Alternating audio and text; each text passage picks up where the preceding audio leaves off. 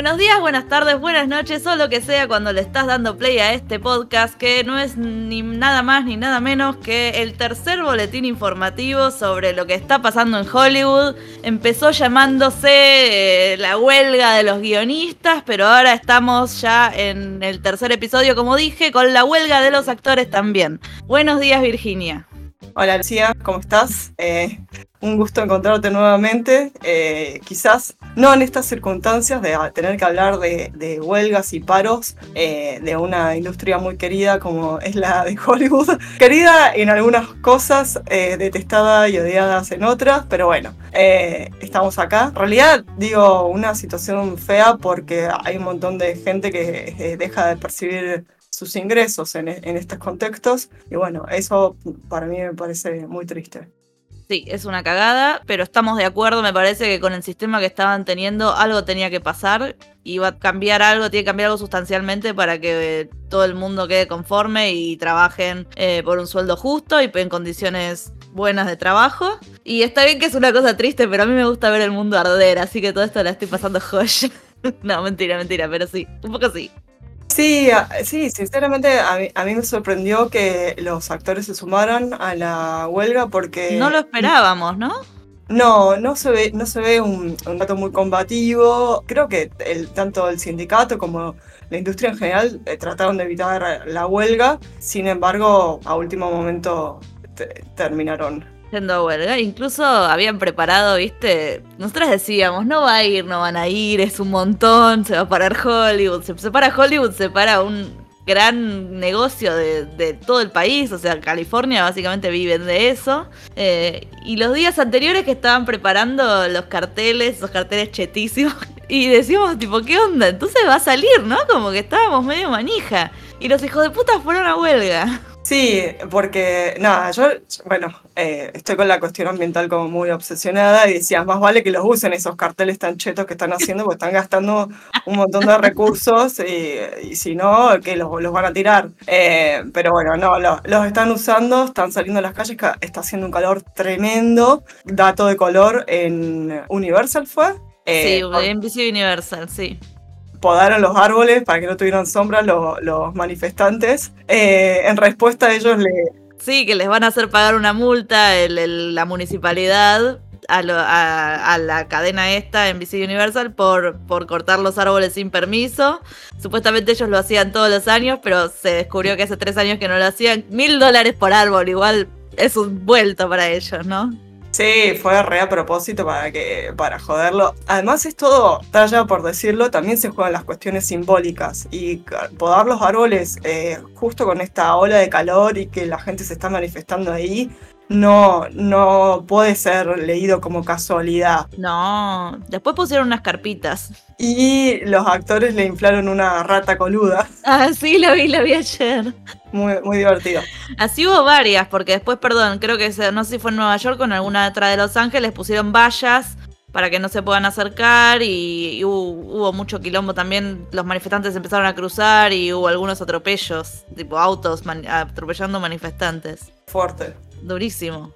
Bueno, vamos a arrancar. A ver, es un poco, eh, digamos, enredado, entonces queremos tratar de hacerlo lo más claro posible. Entonces vamos a arrancar con lo más sencillo, que es decir, como hicimos con el primer boletín, que es el SAG-AFTRA, que es el sindicato de actores, actrices, eh, locutores, eh, periodistas de radio, televisión, bailarines, DJ, redactores de noticias, editores de noticias, presentadores de programa, titiriteros, artistas de grabación, cantantes, artistas de doblaje y otros profesionales de los medios de comunicación. Todo el mundo. Se, estima que, que representa pronto 60.000 actores.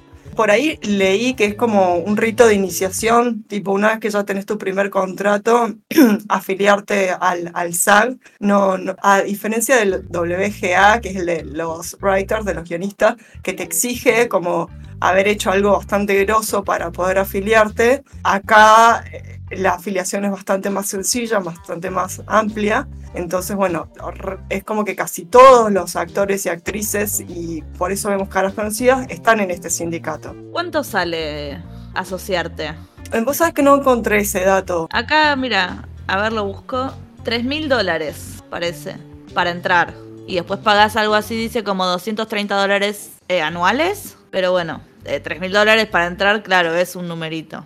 Pero entras y ya estás. O sea, y además hay mucha gente que entró hace, hace rato, entonces digo, ese capaz que es el precio actual y capaz que... Sí, seguro. Bueno, ¿qué significa SAG-AFTRA? Es la unión de dos eh, grandes sindicatos estadounidenses. Ambos se conformaron en los 30. Es el Screen Actors Guild y el American Federation of Television and Radio Artists. Estos sindicatos se unieron apenas en 2012. Ah, bueno, y por supuesto pertenecen a, la Federación Americana del Trabajo y Congreso de Organizaciones Industriales, la AFL, AFL-CIO, que es como la CGT de los Yankees, que nuclea unos 60 sindicatos nacionales e internacionales que representan a 12,5 millones de trabajadores. No es tanto. 12,5 millones. Ellos son como 200 y pico de millones de personas. Sí. No es tanto. No, no, para nada. digamos que no es un país que, que es muy... Sindicalista. Exacto. Eh, sí, yo creo que también por eso llama tanto la atención el tema de las manifestaciones, la presencia de sindicatos movilizándose y, reclamando, porque no están, no es algo que tengan muy... Lo vemos en sus manifestaciones que decimos tan prolijas, tan armadas, eh, parece cuando Mero Simpson, es que dan vueltas, marchan dando vueltas, caminan en círculo alrededor de las, de las puertas de estos estudios todos con, o casi todos con remeras del sindicato, pancartas hechas, digamos, eh, lo que decíamos, eh, industrial, van en un colectivo a la, digo, la, la, nos reíamos porque veíamos a la dirigencia salir a, a las primeras concentraciones y van en un colectivo que no tiene nada que ver con, con los colectivos. un micro, claro, un micro último modelo. Vos acá que yo trabajo en el centro y antes vivía cerca de la calle de la Avenida Independencia, que es donde paraban todos los micros escolares que llevan a los manifestantes a las 9 de julio. Eh, nada que ver ni las banderas hechas a mano, ni los bombos, ni los chori, no. Definitivamente. Ay, les faltarían unos bombos igual. Sí, no tienen mística esas, esas marchas. El sindicato, como sabemos, ah, eh, digo, nosotros por ahí ya lo teníamos bastante presente, pero de, repente también es algo que todo el mundo se está enterando. Está presidido por Fran Drescher, la conocida actriz de La Niñera, dentro de, representando una facción o un grupo dentro del sindicato que se llama United for Strength. Fue electa el 2 de septiembre del 2021 este señor que es el director ejecutivo nacional, que me cuesta mucho pronunciar su, su Duncan Captree Ireland.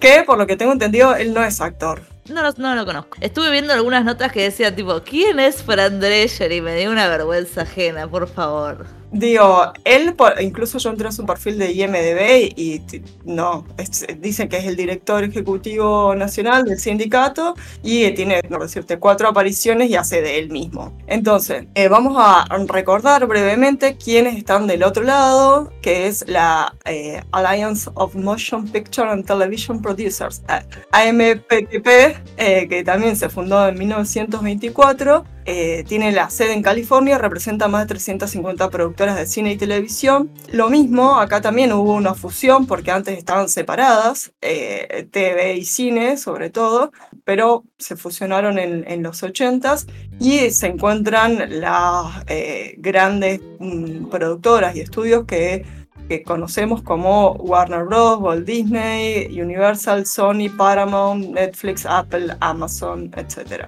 De acá en más le vamos a decir la patronal porque las siglas son imposibles, el nombre es larguísimo, así que vamos. Son los villanos corta árboles. La patronal y el sindicato y, listo. Ahí va.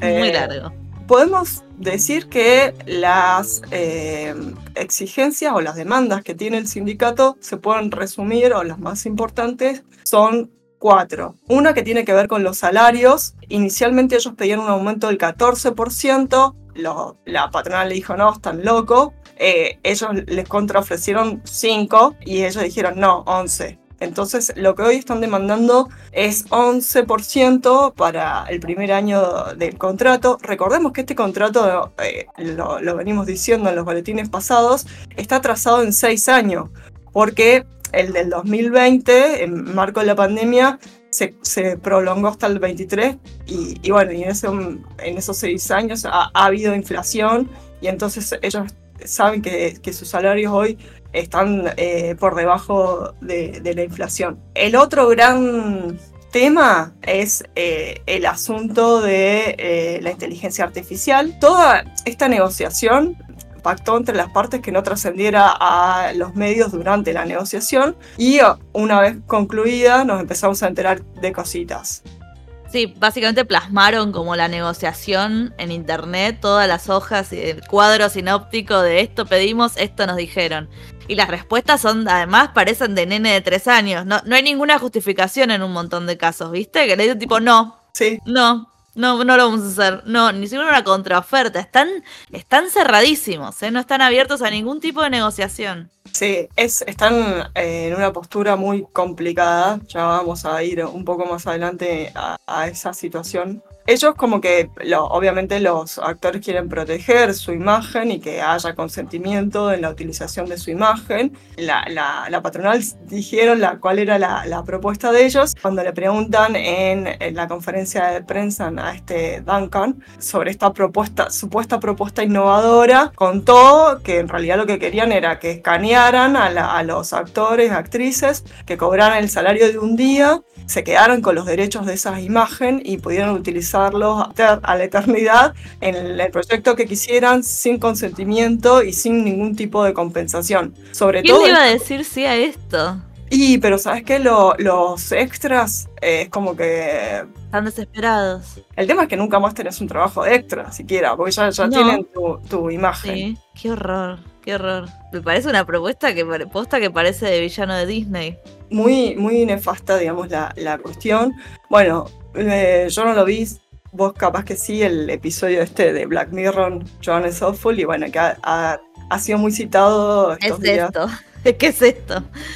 De hecho, sí, ya lo que decimos de Black Mirror ya quedó muy atrás en cuanto a la realidad que estamos viviendo, es por, por cosas como esta. Vos que decís, esto no puede pasar y pasó ayer, ¿entendés? Este, les están ofreciendo justamente eso, escanear escanearte todo y usar tu imagen a gusto y piacere. Lo están haciendo no con Bruce Willis, lo hicieron por un tema de que él va a perder su está perdiendo, tiene una enfermedad eh, cognitiva, ¿cómo se dice? Sí, está perdiendo sus, sus capacidades, entonces accedió a esto y lo hicieron con él. Pues hay muchos actores de, no me acuerdo qué serie, hace poquito lo, también dijeron que lo hicieron y ellos no sabían, como que lo llevaron a un lugar, ¿lo leíste? Lo que me enteré fue la presentación, el opening de eh, la serie de Marvel Secret Invasion con Samuel Jackson, Emilia Clarke, que lo que hicieron fue como un... Eh, no, les dijeron nada y es como que la, presentación como que toma los rasgos, como decirte, de los actores y los como que los funde con el fondo, ¿no? Una cosa así. Eh, pero bueno, está eh, todo el opening creado con inteligencia artificial y nunca les avisaron a los actores y actrices y no les pagaron nada por eso. Pero sí los escanearon, claro, pero como que medio lo llevaron a un lugar, vení, ponete acá, le hicieron toda la, la, tecno esta que hay que hacer para escanearte y, y chau pichi increíble. Estamos en un futuro asqueroso. Bueno, el otro gran tema es el de los residuals, eh, que también es algo que comparte con el, sindicato de guionistas, que son como las regalías por eh, la retransmisión de, de los productos audiovisuales, ya sea cine o tele, que esto ya vamos a contar por ahí quizás un poco de, eh, esto había ocurrido ya en, los 60, que fue la otra gran huelga, porque con la aparición de la tele se empezaban a reproducir. Ahí sobre todo era la cuestión de las películas, no sé, capaz que podías, capaz que pasabas la película, no sé, dos o tres veces en el año, por decirte. Claro. Eh, era un poco más sencillo, pero ahora con el streaming, esa cuestión de la reproducción, se pierde la noción de cuántas veces se reproduce y cuántas veces le deberían pagar, sumado a esto que también venimos insistiendo, que es la poca transparencia de, los streamers. Entonces, bueno, es difícil concertar una fórmula para el pago de los residuals. Hace unos días volvió a salir un video de una de las actrices de Orange is the New Black que mostraba, que es un video que había ya había mostrado hace unos años también, que mostraba sus ganancias por Orange is the New Black, que le habían llegado ese año. Es la actriz que hace de Brooke, me parece, no me acuerdo con el nombre de la actriz, pero había aparecido un montón de capítulos y había ganado 27 dólares en un año. Y vos decís, es muy poco, no sé, es una serie muy visionada. Eh, Mandy Moore por eh, DC Sass también, Chaucha y Palito. Sí, ¿y quién no vio? Este, por favor, se vio mucho. Obviamente se vio mucho en vivo, pero se vio muchísimo acá en Star Plus y allá no sé, Hulu, no sé quién la tiene. Acá también la tiene Amazon, o sea. Amazon también, es verdad. Encima en Orange había, eh, era un cast gigante, ¿te acordás? Y había muchas que estaban como estrellas invitadas o así también extras y eran, eran re parte del, del recurring. Eh, ahí también una gaña pichanga tuvieron, tuvo ahí Netflix. Y bueno, no sé, se ve que gente que necesitaba trabajar y firmaron así. Sí, también eh, el inicio del streaming, que creo que todavía están las cosas todo mucho más inciertas. Creo que, que la, empresa se aprovechaba también de, esa situación. Hay otras demandas que eh, son menores, pero no dejan de ser eh, importantes, y es como la equidad estética en los sets. Todos los actores y actrices así sean secundarios, puedan acceder a maquillistas y peluqueros cualificados que tengan en consideración los distintos tonos de piel, sobre todo los distintos tipos de pelo, ¿no? Hay una cuestión racial muy fuerte ahí implicada y bueno, como que la patronal no se esperaba todas estas demandas. Lo habíamos hablado hace un par de días que grabamos el capítulo de Just Like That con las chicas, eh, el tema del pelo de las mujeres negras y, cómo se maneja y qué sé yo. Y ya hemos escuchado en algunos otros entrevistas de justamente mujeres negras que van a algún, algún, algún estudio de grabación y no hay peluqueras o peluqueres que sepan manejar su pelo porque es, no sé, nada, qué sé yo, no, no, no están capacitados porque no es igual que el pelo de una mujer blanca, de una persona blanca, eh, no usas los mismos productos, no haces los mismos peinados, es muy, si tienen peluca es otra cosa, tenés que poder manejar eso. De hecho, por ejemplo, en Queer Eye, cuando Jonathan le toca a alguna persona de color y tiene que usar su, eh, manejar su pelo, a veces trae a alguien que sepa hacer eso y no lo hace él. Así que es un tema que está también en la boca de todos eh, hace tiempo me parece re bien que lo hayan incluido en, en las demandas. Otra demanda importante es el tema de los fondos de salud y jubilación. De hecho, esto también está vinculado a la gran huelga del 60, que es cuando consiguen eso, que, la patronal genere un fondo para salud y jubilación. Sin embargo, hay cosas como que a los secundarios menores de 14 años que viven en la zona de Nueva York no le cotizan pensión. O sea, vos sos un niño que ya estás laburando y, sin embargo no estás teniendo cotizando para tu futura jubilación. La nota de Gabriel Cibrián, Las claves de la huelga de actores de Estados Unidos, que la escribió para serializados, él señala que para poder acceder al seguro de salud, los actores necesitan ganar 26 mil dólares al año una cantidad a la que solo llega el 13% de los miembros del sindicato. Claro, es esto que decimos, también lo, hablamos con los guionistas, ¿no? Seguramente vos decís, ah, los actores son todos millonarios, todos tienen mansiones, ¿qué están marchando? Y fíjate que el 87, si estoy bien la cuenta, el 87% no llega a tener eh, el sueldo necesario al año para cubrir un seguro médico es muchísima gente. Dijimos 160 mil personas son los sindicalistas, los asociados al sindicato de actores. Es muchísima gente la que no llega al seguro. Qué, qué horror, son casi 140 mil personas. Y pensar también algo que se me ocurre ahora, que ellos también a su vez tienen que pagar a los representantes. Sí, había, sí, sí, sí, un 10% se va, perdón, manager y, y agente, viste que ellos lo, lo dividen. Claro, el, bueno, eh, así se llama la, serie que habla de eso, 10%, ¿te acordás? Ah, sí, claro. Arranca la, versión francesa y después tiene eh, Sí, tiene la versión yankee. No, era británica. Inglesa, era inglesa, sí. Inglesa, pero también hay de la India. Digamos, o sea, que, que ya eso es parte, digamos, de la inversión de estar en la industria, tener pagarle a la gente y al representante.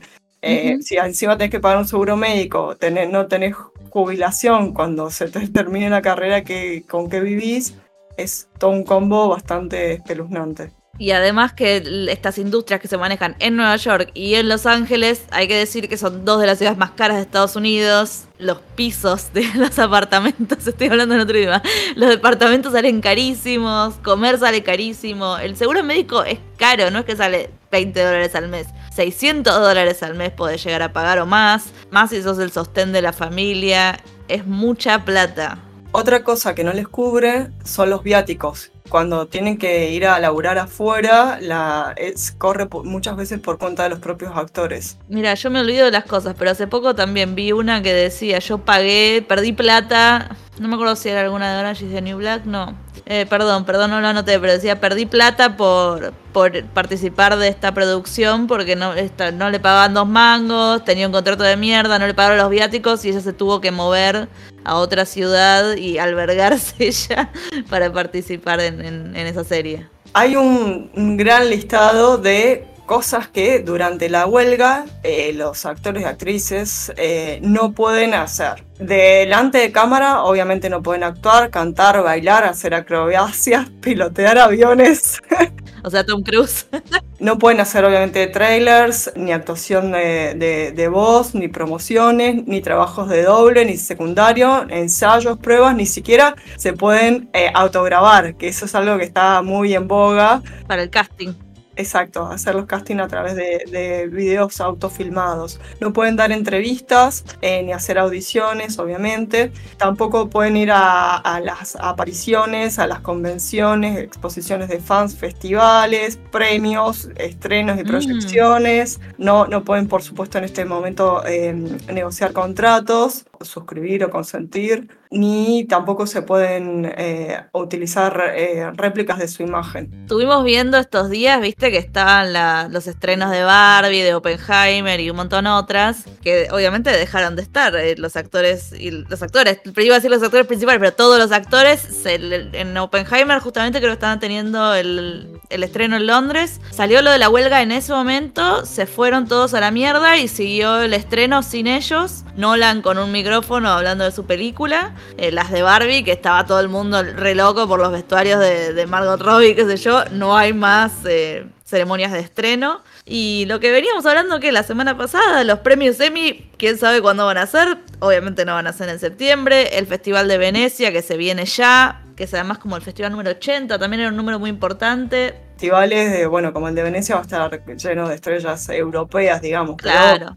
Eh, digamos, las estrellas de Hollywood siguen siendo como bastante relevantes, ¿no? Que la, la presencia. Hay algunas cuestiones que sí pueden trabajar, eh, como son, yo no sabía, por ejemplo, anuncios de televisión y radio, programas de televisión cubiertos por el Network Code, que son los variety show, los talk show, game shows, hour y las show opera. Mira vos. Las novelitas de la tarde. Ahora bien, gracias a esto, eh, básicamente lo único que va a haber en las cadenas de televisión, porque esto lo quería decir, es esto. Todo lo que se va a pasar en NBC, CBS, qué sé yo, ya ABC, todas esas que son tres letras, van a ser programas de competencia, programas de variedad, realities y las novelas. Las novelas de la tarde para la mujer que está planchando. Bueno, nada, eso, no, sé, no va, a haber, no va a haber contenido guionado. Exacto, por, igual ahí es todo es algo muy tricky, porque digamos, los actores podrían estar en los reality shows, pero muchos reality shows también son guionados. Y entonces ahí, ahí, te, ahí te corre la parte de la, de la huelga de los guionistas. Claro pero sí se están llenando las parrillas de otoño, la famosa parrilla eh, de, otoño con Survival, Gran Hermano y reposiciones de las series como decíamos Abbott Elementary o incluso las series de streaming las van a pasar al, lineal, en un movimiento digamos inverso. Sí, claro, claro. Eso que decíamos, Disney Plus va a pasar los cosas que eran solo para streaming que en ABC, Hulu, en, en sus cadenas. Exactamente. FX, Fox, yo qué sé, ya no sé cómo se llaman. También lo que leímos que van a pasar, perdón, son reruns, ¿no? Como cosas viejas, van a traer producciones de otros países, obviamente que habla inglesa porque los yankees no leen subtítulos, como yo, así que van a traer producciones canadienses y británicas, pero son muchas horas de televisión para llenar. He notado mucha eh, producción asiática que están metiendo en las plataformas. Porque BTS es un, es un fenómeno mundial. Sí, no sé igual el límite de, eso. Hay unas excepciones que son con las producciones independientes o, indie, que tienen un eh, acuerdo provisional o interim, se llama, que les permitiría seguir trabajando durante la huelga. Eh, hay un listado ya de las que ah, de las producciones que han accedido. En general, digamos, por lo menos para mí son todas desconocidas, excepto por la serie de Apple TV Terán, que bueno, eh, a pesar de que, la, de que Apple está en patronal, por el origen de la serie que es israelí, parece que pudo haber entrado en esta excepción. Ahí, bueno, también hay distintas cuestiones. Por ejemplo, Bob Odernick eh, decía, che, bueno, eh, si estamos de paro, estamos de paro. No, no participen ni siquiera en estas producciones. Bob Odenkirk también se estuvo ahí peleando, ¿no? Peleando con Tom Cruise. ¿Viste? Porque Tom Cruise como creo que se, lo que quería seguir haciendo es participar del estreno de Misión Imposible. Sí, pobre. Bueno, pobre. Sí, ahí le di no es ningún pobre. No, por supuesto que no, pero me hace, me, da pena que primero se peleaba con, con Nolan por el tiempo de, que le iban a, iba, su, su peli iba a estar poco tiempo en los IMAX por, porque venía la de Nolan. Después, al, final, la, la taquilla no ha sido lo que esperaba que fuera. Ahora no la puede promocionar. Y hace tiempo que habían dicho que había salvado al cine con Top Gun Maverick, que la verdad que está re buena y, está bueno que se siga haciendo ese cine. Yo Misión Imposible no la vi, vi la 1 en su No, hace poco vi la 1, perdón. Fallé, fallé como cinéfila. Así que sí, Bob Odenkirk le dijo, no hermano, estamos todos de huelga, no hagamos apariciones y quedó re mal Tom Cruise y no está haciendo apariciones. Él participó en, el proceso de negociación, hizo su, su gracia. Ah, no, creo que sobre todo defendiendo el rol de los dobles de acción. Totalmente. Sí, sí, sí, sí. Bueno, hay una, quería mencionarlo, hay una regla global 1, le dicen, que tiene el sindicato, que es uno de sus, de sus principales principios, ay, no vale la redundancia, eh, es uno de los principios fundacionales del sindicato y, que es como los insta a los afiliados a no participar de ninguna producción que no esté regida por un contrato con el sindicato, que sobre todo que tenga las condiciones mínimas de, laburo que, exige el sindicato. Y esa, al, parecer, esta regla se aplica, por eso es global, en, en, todas las producciones del mundo. O sea, como que tenés que estar bajo algún sindicato, bajo la protección de algún sindicato para laburar. Ok y que, bueno, gracias a ese tipo de, de, reglas y de, y de seguir, han logrado mantener las condiciones laborales, los fondos de pensión y, de salud y todo lo, lo, que, lo que han conseguido a través de tantos años de lucha. Queremos mencionar que esto ya pasó, que coincidan dos huelgas, pero hace mucho, mucho tiempo, en 1960, ¿no? Que coincidió la huelga de guionistas y de actores. Exactamente, eh, salió una nota súper larga y súper eh, bien informada en Variety, que la escribió... Eh, su coeditoria Cynthia Littleton, a quien ya nombramos en el boletín pasado, porque le habían hecho unas preguntas eh, a través de Reddit y ella las había nos respondido, nosotros las trajimos acá. Y ahora en esta nota cuenta como el, rol protagónico que tuvieron actores eh, y actrices de la talla de Tony Curtis, que es el, padre de Jamie Lee.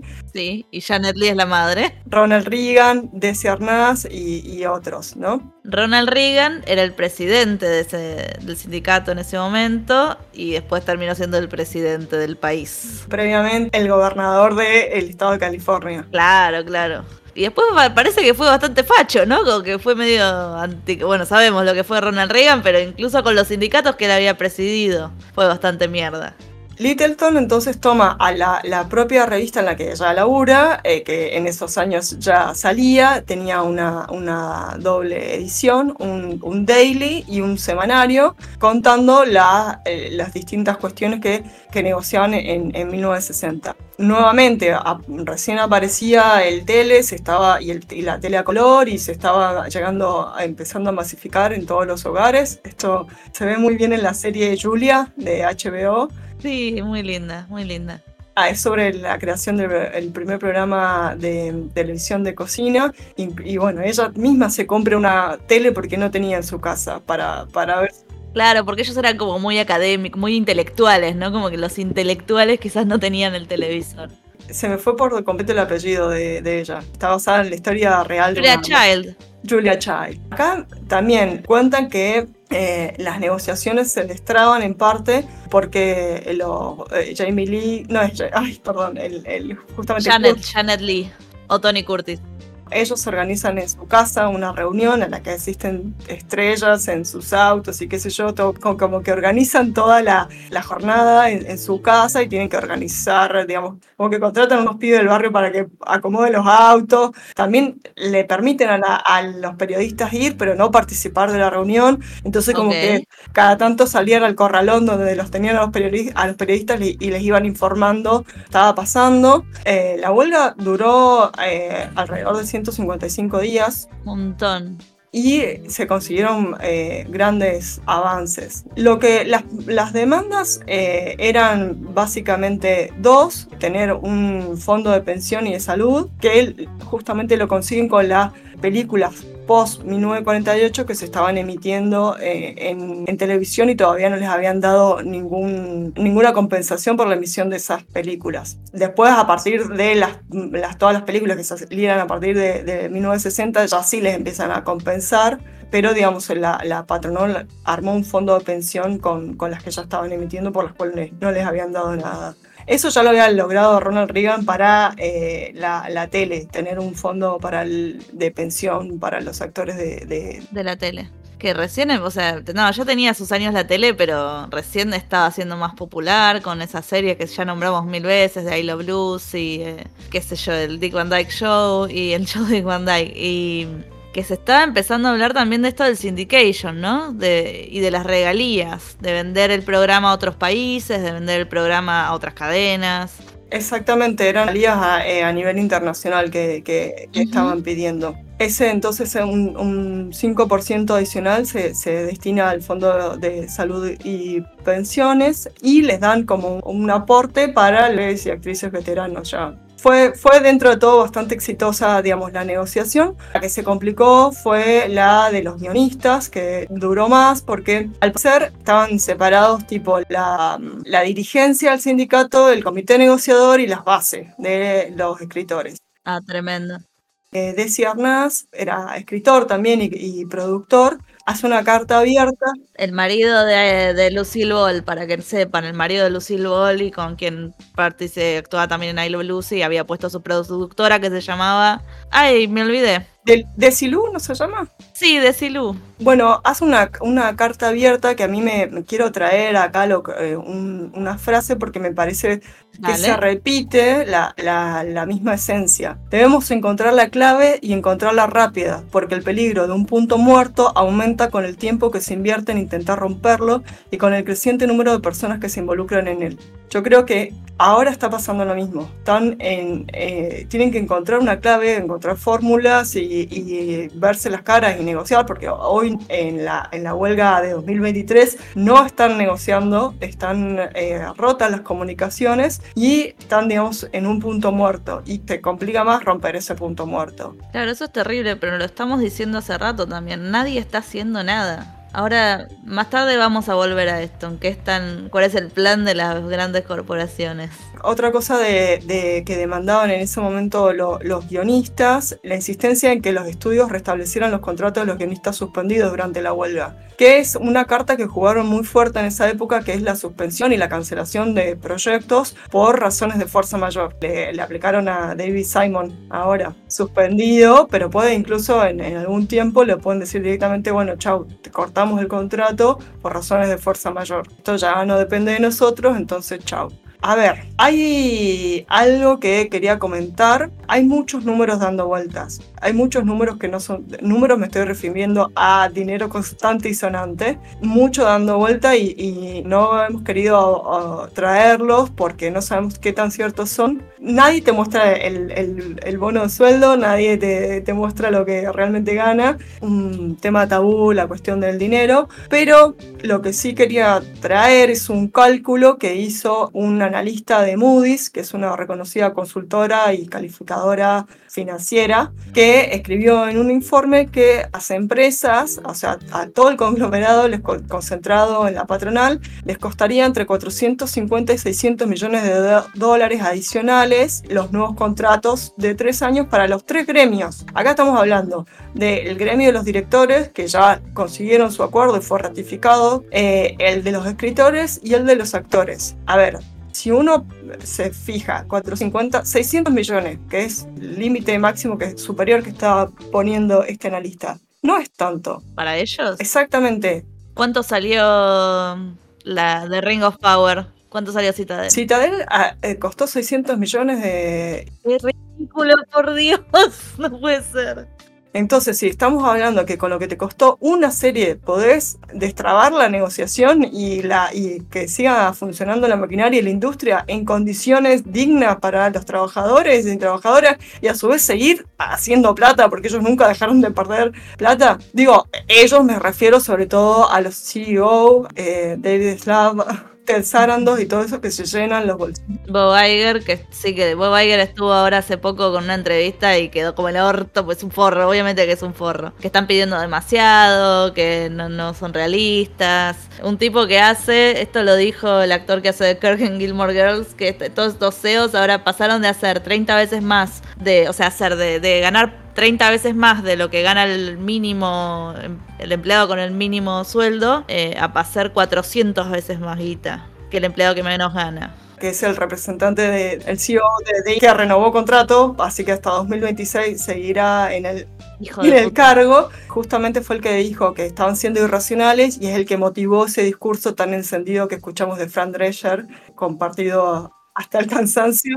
Podríamos poner un poquito del discurso, pero no sé traducido, digamos. Sí, sí. Hay algo que yo no me quiero olvidar, que es, esa actriz. Eh, estoy haber estado muy cocheada, ¿no? Fue muy emocionante el discurso, estuvo muy bien, pero había venido de un par de semanas eh, de vacaciones en Italia, ¿te acordás? Estuvo con fotos ahí con Kim Kardashian y qué sé yo, y todo el mundo le estaba exigiendo como boluda, vení, volvé, ponete las pilas y negociar. Y después de todo eso, alguien le dijo, dale, Fran, vamos por este lado, decía estas palabras, qué sé yo, y salió ese discurso fantástico. La última nota que leí, que también es de Cynthia Littleton, sobre cómo fueron las negociaciones, dice que cuando arrancaron el 7 de junio, Fran no estaba presente porque estaba en París y hizo una videoconferencia y ahí ya les ensaltaron las alarmas porque eh, como que los eh, habían como 80 personas en total de, de, las dos partes, pero como que los de la patronal se sintieron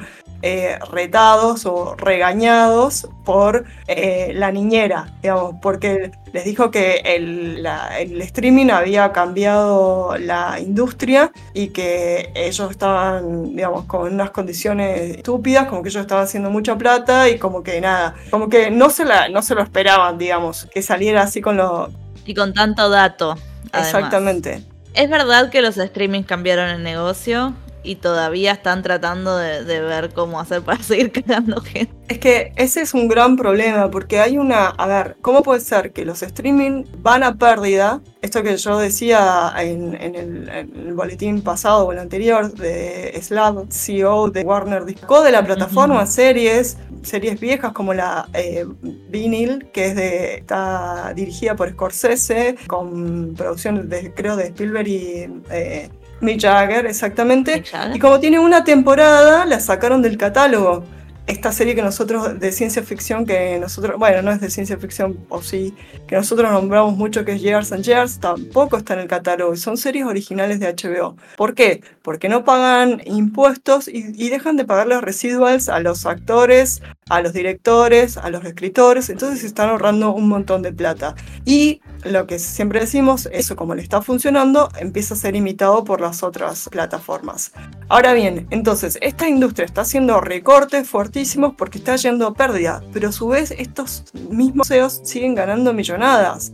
Y no solo los CEOs, los accionistas, porque todas estas movidas a las productoras les, importa más lo que piensen y lo que digan y cómo respondan en Hollywood y los resultados se los muestran a Hollywood y a, perdón, a Wall Street. Ay Dios, siempre quise decir Wall, Street. Y, y, no les importan, digamos, como ni los consumidores que estamos detrás de la pantalla, ni los actores que son los que les hacen ganar. Entonces es como que hay algo que van a tener que replantear en este modelo de negocio. Eh, viste que se está cuestionando mucho la plata que están poniendo los servicios de streaming en sus producciones. Eh, estuvo ahí pidiendo explicaciones el CEO de Amazon. ¿Por qué están poniendo tanta plata? No sé si habían puesto 7 millones, 7 billones, deben ser 7 billones de dólares. sí, y no, no recaudó eso, o sea, no, no tuvo ganancia básicamente. Es una plataforma que se banca con ventas de cosas y, todos los otros productos que tiene Amazon. Así que, ¿cuál es el negocio acá? Se está preguntando el chabón, porque además quiere eliminar 27 mil puestos de trabajo, se están cortando producciones, están viendo a dónde se va la plata. Ya hablamos un montón de esto, pero ¿dónde se va la plata para Cita, del Daisy Jones, eh, de Power, de Ringers? Todas esas,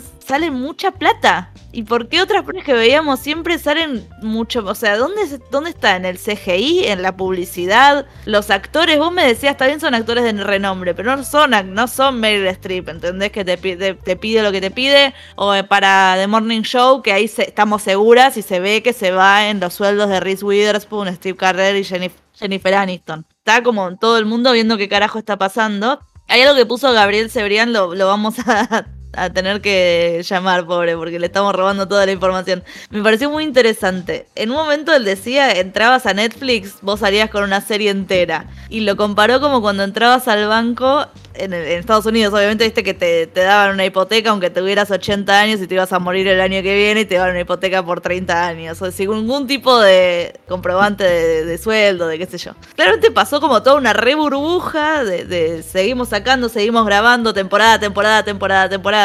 Se fue toda la mierda. Se explotó la burbuja y es muy comparable a lo que pasó con los bancos en el 2008. En el 2008. Me pareció muy interesante este punto. La sobreproducción, ¿no? Y la, y el sobrecargo de precios. Yo te, posta que necesito entender dónde quiero ver un presupuesto de esta cosa. ¿Dónde se van los 600? En el caso también de Citadel, algo se tiene que haber quedado los, los productores, son los hermanos rusos. O sea, tenés entonces actores, productores, CGI, locaciones, toda una crew que tenés que mover para un lado para el otro. Ahí es un montón de gente. Bueno, ves un, corto y, y ves la cantidad de gente que trabaja. Y vos decís, siete minutos de una animación, un corto de, Disney, tenés nombres y nombres y nombres y nombres cuando termina la cosa. Todo eso necesita un, sueldo.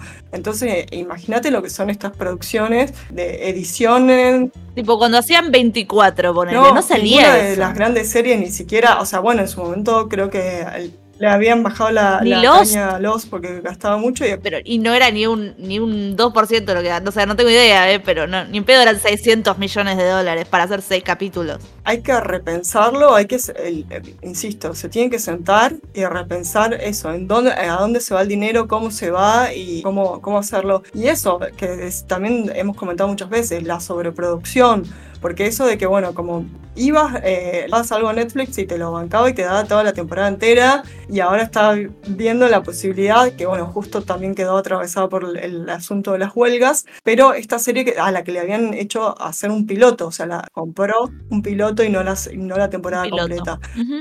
digo, a veces igual para mí me parece un poco injusto con, solo con un piloto poder saber si una serie va a funcionar o no. Pero digo, bueno, están tratando de de pensarla, por lo menos. Ahora, bien, volviendo al, tema de la negociación que transcurrió durante todo el mes de junio, el 7 y el 30 vencía el contrato y eh, para evitar justamente ir a huelga se alargaron 12 días más hasta el 12 de julio. También fueron bastante complicadas a los tumbos las negociaciones no se logró, digamos, llegar a un acuerdo y no se sabía qué iba a pasar hasta el 12 de julio a las 12 de la noche. Bueno, parece que, digamos, hay, hay críticas de los dos lados de que, bueno, que el SAC se tardó mucho con el tema de los testimonios de los distintos eh, categorías laborales, fueron especialistas en inteligencia artificial, como dijimos recién, Tom Cruise habló de los actores de doblaje, y como que parecía que no, tenían muchas demandas, pero no habían prioridades en, en, en esas demandas. Presidenta de la patronal está Carol Lombardini, le, como bueno, vamos a, dejemos de todas estas cuestiones y vamos a, a las cuestiones más delicadas o espinosas como las financieras y tecnológicas, ¿no? También otra vez demanda, los actores pidieron compartir el dinero que entraba por suscripción a las plataformas y las plataformas le dijeron, olvídate, eso no va a pasar. Estás loco, estás loco. Así que bueno, fueron como propuestas y contrapropuestas. Al final del 12, como se, se llegaba al 12 y no se destrababan, llaman a dos mediadores federales, o sea, que los llama la patronal, como que el SAC acepta de mala manera, pero acepta, bueno, la, la intermediación. Y también incluso participaron dos eh, representantes de agencias de, de... Sí, sí, los agentes, manager. Y cuando ya se estaban haciendo las 12 de la noche, esta mujer, Carol Lombardini, que es la presidenta, digamos, de la patronal, como que les dijo, por favor, extendamos, extiéndanos el plazo otra vez. Y en, en la desesperación,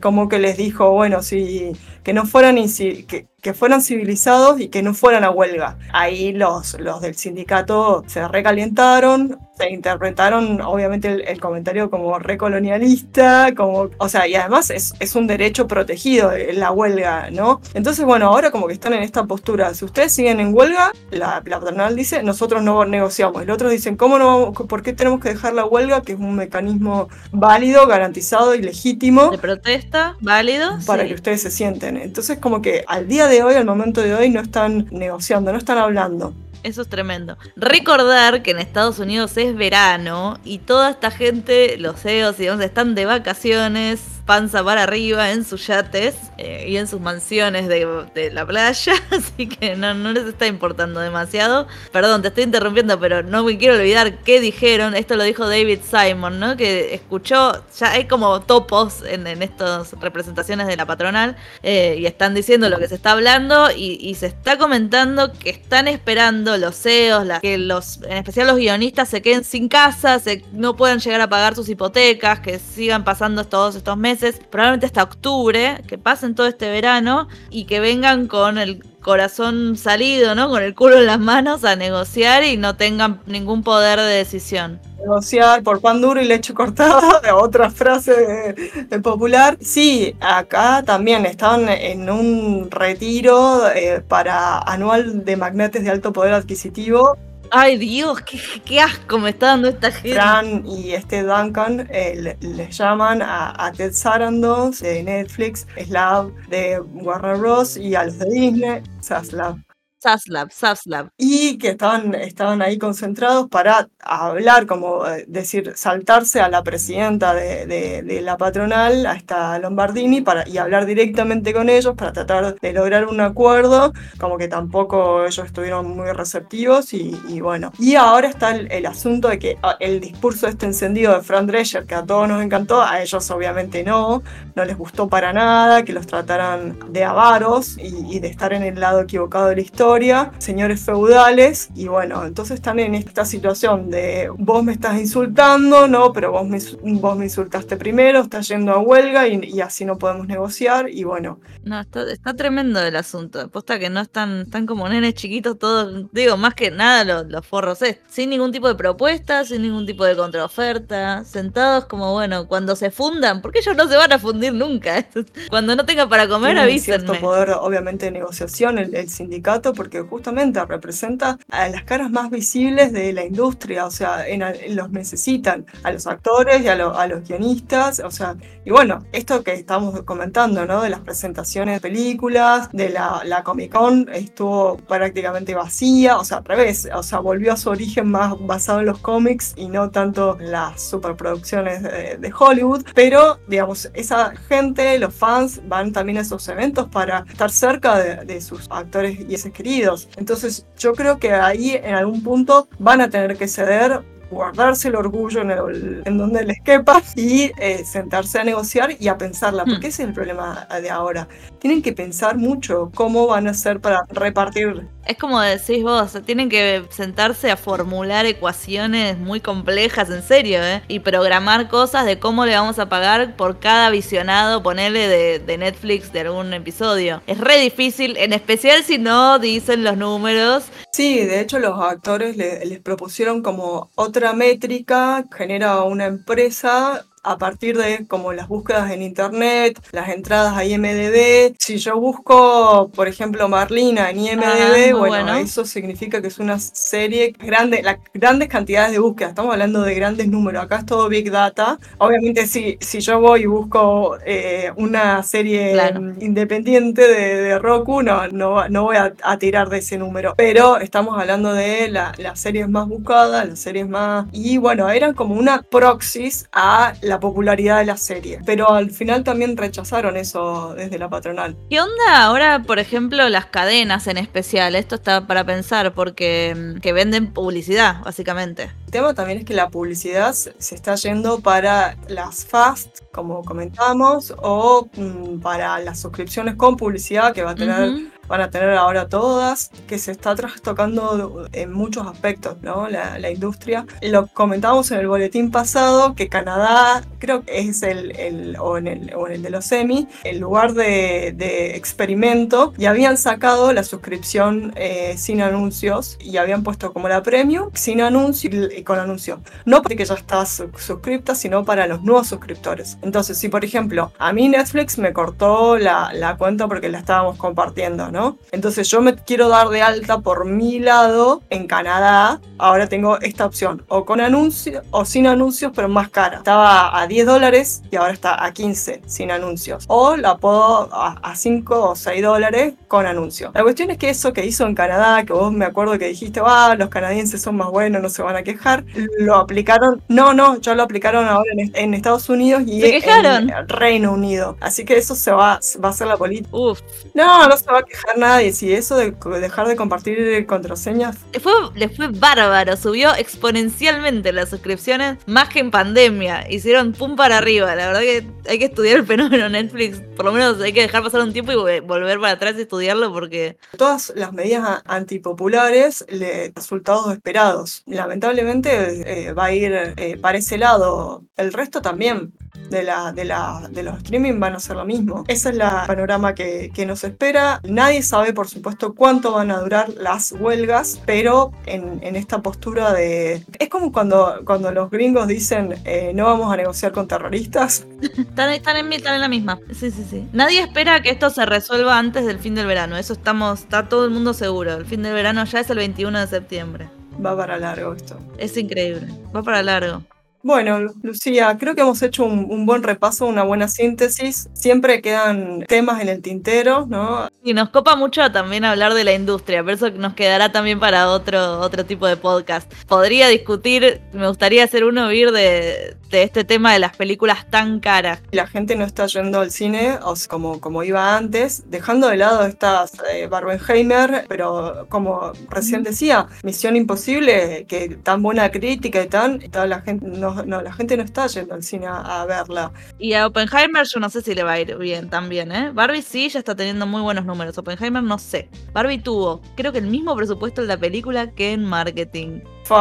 Y ahí está, bueno, otra película para pagar sueldos de estrellas, que eso debe haber sido también un presupuesto. Uf, bueno, sí, nos podemos ir por las ramas, así como ah, lo puse de ejemplo, como que hay un montón de temitas que hablas de esto y, da para otra hora y media de podcast. En la entrada al cine está lo que un mes de, streaming, no ves una película, ves todas las que, puedas, digamos.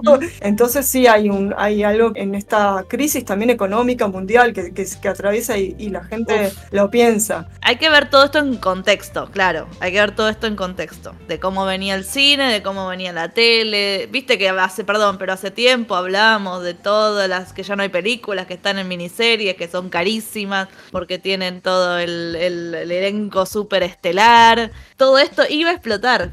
Era, era, obvio que, que decía explotar. Y al final, además, mucha gente sigue viendo las cosas clásicas, ¿no? Y ahora estamos viendo un movimiento muy extraño, pero a partir del primero de agosto, Netflix va a tener en su catálogo Insecure, que es una producción original de HBO, de su competidora, que eso eh, lo vimos para Estados Unidos, pero no sabíamos si iba a ser global y sí, va a ser así. También van a entrar, ir entrando otras. Six Feet Under o no? Está Ballard, se vos lo pones y aparece.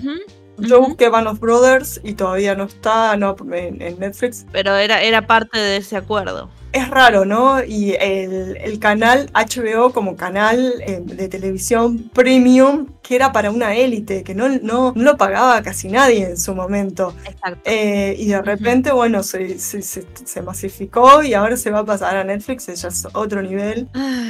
A ver cómo sigue esta historia. Espero que nos encontremos próximamente eh, y volvamos a hablar y a contarles las novedades. Dale, vamos a ver cómo avanza este asunto. Vamos a, si pasan cosas así tan trascendentales, seguramente nos vamos a volver a juntar a grabar. Si no, estamos tratando de hacer que más o menos uno por mes, trayendo las novedades. Hay que ver pronto que el sindicato de los actores de Broadway eh, se, va a juntar a ver qué pasa. Se va eso a, a huelga y ya no sé qué va a pasar. Gracias por escucharnos. ¿Querés decir algo más? Sí, un, un, detalle, pero no es menor, y es que también los trabajadores de hoteles eh, estaban en, en, huelga en Hollywood. Así que Dios, es, es, un montón. California es la séptima economía del mundo, o sea, es, tiene la economía de un país. Increíble. Obviamente su, su, gran pata es Silicon Valley, pero Hollywood es otra pata bastante importante. Creo que, que eso va a hacer que intervengan, bueno, ya hemos visto a políticos, a Biden eh, pronunciándose, a Sandy Ber Bernie Sanders. Bernie Sanders seguro que el, el gobernador de, de, California, bueno, digo, si no fuese tan importante la, la, la industria televisiva, no, eh, Reagan no hubiese sido gobernador de California y luego presidente. Es simbólicamente es muy, muy grande Hollywood.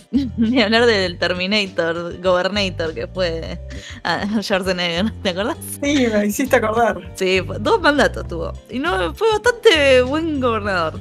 Sí, yo tengo entendido que a grandes rasgos sí. Bueno, ahora sí. Dale. Gracias por escucharnos. Eh, les dejamos que disfruten su fin de semana, semana, no sé cuándo está saliendo esto. Un beso grande y vuelvan prontos.